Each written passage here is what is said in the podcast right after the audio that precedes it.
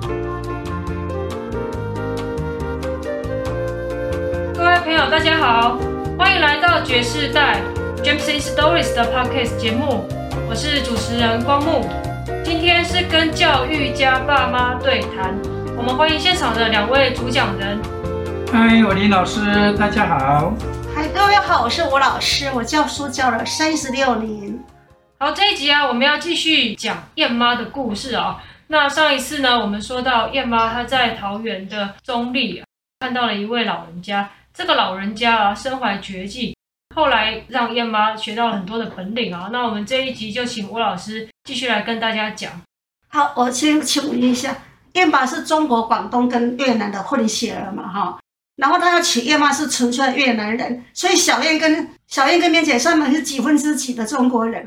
四分之一中国人，啊，四分之三越南人。对啊。好好，那就这样子哈。那我现在讲一下，继续讲那位老先生。那个玲姐比小燕小两岁，是九十年出生的，可是她的农历是八十九年，所以她比她姐姐是小两岁。那时候呢，玲姐在妈妈的肚子里面。好像就快要生了，这么多人按的时候呢，阿燕妈就挺着肚子走过去，按到那边，燕妈突然说：“我都没有工作哎，我来在这个臭坑里面都没有工作，这么穷，我是不是要有一点功夫啊？能可以帮助我赚钱啊？”说老师傅，我跟你我跟你学好不好？那老师傅不晓得怎么样，就突然跟他说好哎，他说好奇怪。他好像练到某一种境界，可以发现哪一个人有这一方面的慧根，或是怎么样。他马上答应一个怀孕大腹便便的一个年轻的一个太太，说好。老师傅说，你既然要学的话，你就是固定有时候到桃园就是学，然后呢，你帮我按，我帮你按。燕妈就帮老师傅按，老师傅再教他按，按错了，老师傅就用手用力的打下去。把它敲得非常的痛，很痛很痛很痛，可是也没办法。然后呢，老师傅跟他讲说：“你学这个东西要学到你的手，好像眼睛，你的手在这个人的身上按的时候，好像你的眼睛已经发现这个人的筋骨上面什么地方有问题，你要把这个东西要找出来。”所以叶妈她就后来就很努力，她真的应该是有这个慧根吧。他说：“按过来这样子学自己出师的话，应该有二十年了。”他说：“他现在的手，两个手掌心之间有那个很厚很厚的心形的茧，厚厚的茧。几年后老师傅已经走了嘛，哈，他去别的那个店里面去按的时候，有一个人说：‘你已经是推拿界的钻石了。’那燕妈就很感动，他会想到老师傅当时。”打他的那个样子，他学的过程之中，他的手一次一次的流血，那个血流不止，一直学一直学，血流完了他继续再学，继续再按这样子，然后很痛很痛很痛。后来呢，他又跟我另外跟我讲一件事，他说后来很多那旅行家到东南亚去，然后有一站就是说到越南的地方去推拿，燕妈说他是越南人，越南根本没有这一项功夫。越南没有这个这个什么推拿技术，根本就没有。然后他说，他的推拿是结合台湾跟日本的技术。他说推拿推的最好的是台湾，他就结合日本的医技术，所以他就推到这种境界。他的手就像眼睛一样，他有时候跟我按的时候，觉得说我的身体哪边怎么样，他也就像眼睛可以看出哪边是有问题的哈。后来他这样学了以后。后来中间做绵姐出生了，师傅也跟突然跟他讲说：“你可以去上班了。”前后大概有学了两三年哈，因为到出生以后，他中间还没有出生之前，我还去学，去学的时候大概是民国九十二三年左右，他的老师就跟他讲说，他介绍他到兄弟大饭店，兄弟大饭店就在台北啊哈，那边有一家规模很大的主体养生按摩。你去他那边按，好，我介绍你去。后来燕妈就真的去了，因为有有他老师的介绍，就他那时候就从木栅骑着机车，带着奶粉奶瓶，那带着小小的明姐去那边推拿，每天就带着他去上班。后来那个主体养生按摩的那个老板看了也很感动，就让他说：“好了，奶粉什么东西就让你带进来了，你就好好推拿了。”然后他在那边都认识了很多很多人。民国九二三年左右，那个地方的按摩人士最先带起风头了，应该是退出役官兵那些军官。他说他的客人里面有些就都是飞将军呐、啊，他们退休了嘛哈，然后又觉得需要按摩，然后就开始去。我说那真的很早哎，有这个时尚真的是从他那边带头的，在那边上班两三年后，他觉得小燕她上学了，他说不能再给他小叔小叔带，他必须找一个就近的一些托儿所，所以他要接送下孩子，就此告一个段落了。所以他那时候应该在那边按了两上班两三年以后，然后呢他就离开。叶妈有跟我提到养生会馆的地方。其实蛮脏的，它每边都是大家一起使用啊，当然也有洗了。可是，一进去里面，老鼠、蟑螂非常的多，非常的多。这是他跟我偷偷讲的。而且他说，他看过很多很多的高官，那些高官或是有的经历说他是博士教授，可是满口脏话。他看过什么人都有，这、是一个很奇怪的一面。我说，那你见多识广。这是后话，我自己自己加上去了，然后他就离开，变成他就没有工作了啊，没有工作的话，他说好了，孩子我自己带了，我带着他们接送，他就每天带他们上班。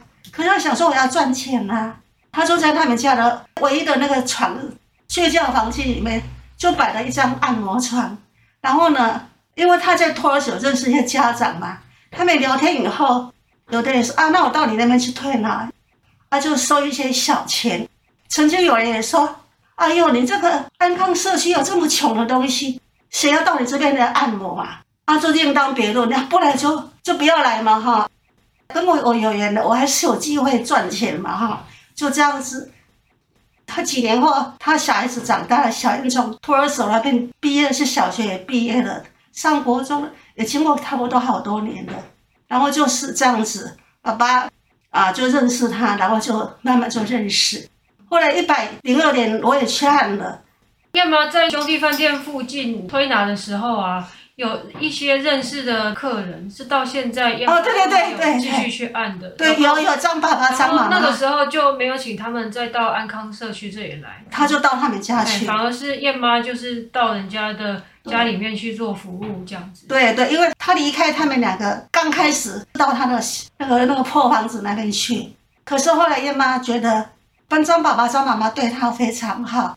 他说：“你们年纪也比较大了，换成我我那个年轻的过去按你们。”那张爸爸、张妈妈住在富林新村那一带嘛，所以他每一次到现在就固定，一定要回去跟他们夫妻两个按。呃，他跟那个张爸爸、张妈妈这样子也维持很久，很久，二十年了。哦，对。然后，妈，你刚刚之前还是没有说他去中立跟师傅学的时候，他就自己坐火车吗？还是坐？哦，也是燕爸带他过去。哦，都是燕包。燕包他他尽量如果没有工的时候，他就带他过去。那个老师傅他是有住的地方吗？没有，他就是在路边，也没有结婚，他不想要从哪边来，从哪边去。老师傅到哪边去，他不知道。他说他很遗憾，就是那师傅哎，真的是跟他讲说，你好好的学哦，你只有这两双手，他不会让你大富大贵，可是你一辈子都不愁吃穿，帮助你的生活非常的稳固。他们都怎么去跟那个师傅见面呢？不晓得他表姐知道不知道？他好像到处跟人家住哎，哎，哦，就是一个流浪流浪的概念嘛。对对对，流浪的概念。然后他。有时候他去了地方，也很多人会送给他东西啦。你比如他跟人家推拿，人家请他吃饭啊，干什么都这样子。啊，一辈子都没有结婚。他后来教他的时候，他已经快八十，已经八十岁了。我那时候我跟他讲说，你这个对了是在越南学？他说没有啊，我在台湾学的啊。不晓得是不是客家人，他也不知道。应该我觉得应该是客家人。所以这个老先生就有一天跟他说，你可以去兄弟饭店附近上班的，对对对对，然后。这个老先生他后来自己就不见了。哎，对对对对，哦，他接到他去上班以后，阿燕妈已经有工作了嘛，嗯，他也不需要再去学了，也不需要再师傅打他了，他他都敲得很痛，你这边按错了，按错了，按错了这样子，很严，非常严，非常严。对啊，所以这个是燕妈她学艺的过程啊，这听起来是蛮传奇的，就遇到这样的一个人。那后来也确实就学到了一身的本领嘛，像刚才说有一些。啊，从兄弟饭店附近开始，就一直让燕妈推拿的老客人啊，二十多年的那个林老师跟吴老师，就是在一百零二年左右开始有让燕妈做推拿。你第一次去给燕妈按的时候，你那个感觉怎么样？因为你在遇到燕妈以前，你没有去给人家按过嘛？对对对。你，你有很紧张吗？对，我就是很喜欢呐、啊。哦，你你没有。就觉得说家里面很干净，那、嗯、他又燕妈又会讲话。他跟你讲一些很多话，后来我就主动就说去了，按完以后我就主主动给他多多一点钱，他就再帮我多按一点。哦。本来是一次一一个小时多少嘛哈，他是有固定的钱。后来我离开的时候就给他多一些钱，他下次再帮我多按一些。我好像有点意思说我要多多按一下，我没有这样直接跟他讲。默契啦。哎，对，一种默契。后来到了这几年呢、啊，这推拿的频率又更频繁了。啊，对，我先讲一下那个张爸爸是那个将军退休的，所以他官位做得很高。张妈妈就是将军夫人嘛，哈。张爸爸、张妈妈是很疼爱他。啊，我现在讲到我，我在一百零八年因为开刀，我这样一开刀一住院，我的推拿时间一定被人家占用了，因为燕妈少一个收入嘛，少一个推拿人。啊，我就想说。他如果排上别人的话，我怎么办？我当时开刀那么重要的事情，我如果哪一天要回复推拿的时候，我还有机会吗？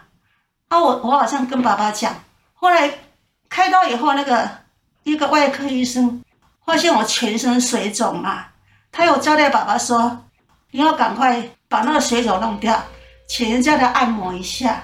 爸爸有听到，爸爸就马上打电话给燕妈，而且我。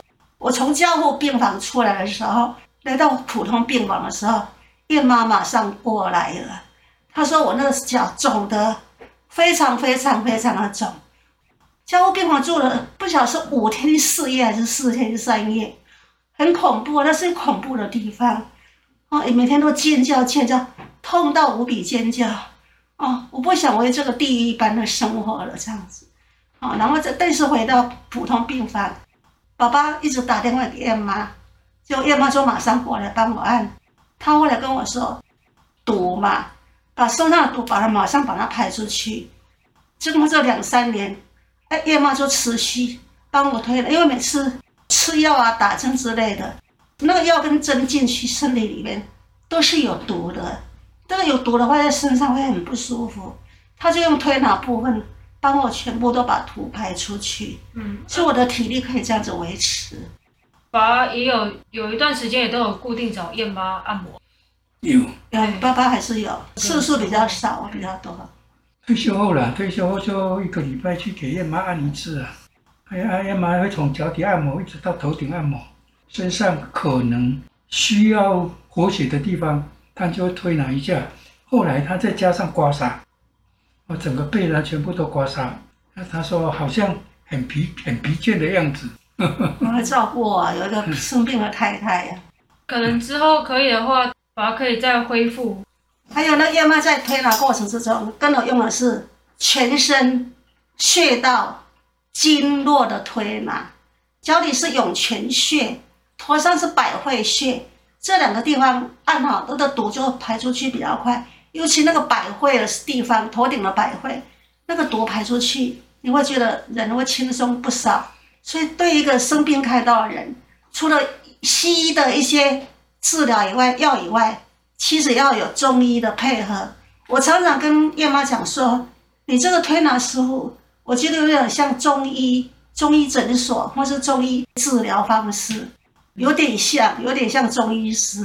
对，所以这个推拿也是蛮重要的嘛。那另外，其实燕妈还有帮忙，就是在食补的部分啊。爸跟妈妈讲一下燕妈的那个好手艺啊。哦，对了，燕妈她这个，我不晓得她有这一方面功力。他说他很喜欢做菜，他还发现我除了推拿很重要以外，他说还要补充营养。他自己主动的说，他要帮我处理我的三餐，三餐当然是一天送一次啦。那个菜就很多，我就可以先分好。我的东西都是燕妈处理的，各种营养品全部都有。这几年也是因为他的持续的一些营养基础食物的基础打好，所以我的身体就一直还算恢复的很不错，是这样子。所以吃很重要，非常的重要。嗯、对啊，算起来，如果从一百零二年到现在，也快十年，快十年了。那最一开始的时候，当然，呃，跟燕妈一家人是从小燕开始嘛。然后那个时候感觉，哎，好像是林老师在辅导小燕的一些升学啊，或什么，缘分一直结下去。结果到后来，哎，燕妈还帮助林老师还有吴老师很多，太多了嘛。对，然后呃，像一开始的时候，燕妈到台湾的时候。就感觉燕爸这个家里好像比他想象中的有一点落差，结果又到了这几年，那燕爸也给了燕妈很大的忙啊，至少在呃到处很多的奔波啊、接送啊。他一直要求燕爸说：“你要会看图，你要会计算，啊，你钉钉板模方面，你必须要把眉眉角角胎场的眉眉角角把它摸到最清楚，然后你技术够了，然后你才能够代班。”所以他就从小工就变成师傅，再从师傅就变成代班。还有我那个我那个住院，或是他来推拿的时候，他到医院去帮我推拿。你看我住院多久？因为他觉得水肿太厉害，那时候就开始每天去了。我出院或者他继续在煮煮东西给我吃，我发现怎么每天都出现燕爸。原来燕爸为了，因为他们有夫妻两个嘛。如果说没有一个人帮忙的话，燕妈忙不过来嘛。燕爸原来他把他的工程暂时推掉，全心全意帮助燕妈，帮我把吴老师处理好。你要帮我的助手，要不然我忙不过来哦。所以燕爸有时候忙着送菜啊，做什么呢？他们夫妻两个都是同心协力做，所以他们全家，小燕也帮我很大的忙，明姐也是帮爸爸妈妈很大的忙，就帮他爸爸妈妈很大的忙。同时都是为了我，就这样子，嗯，真的很感谢。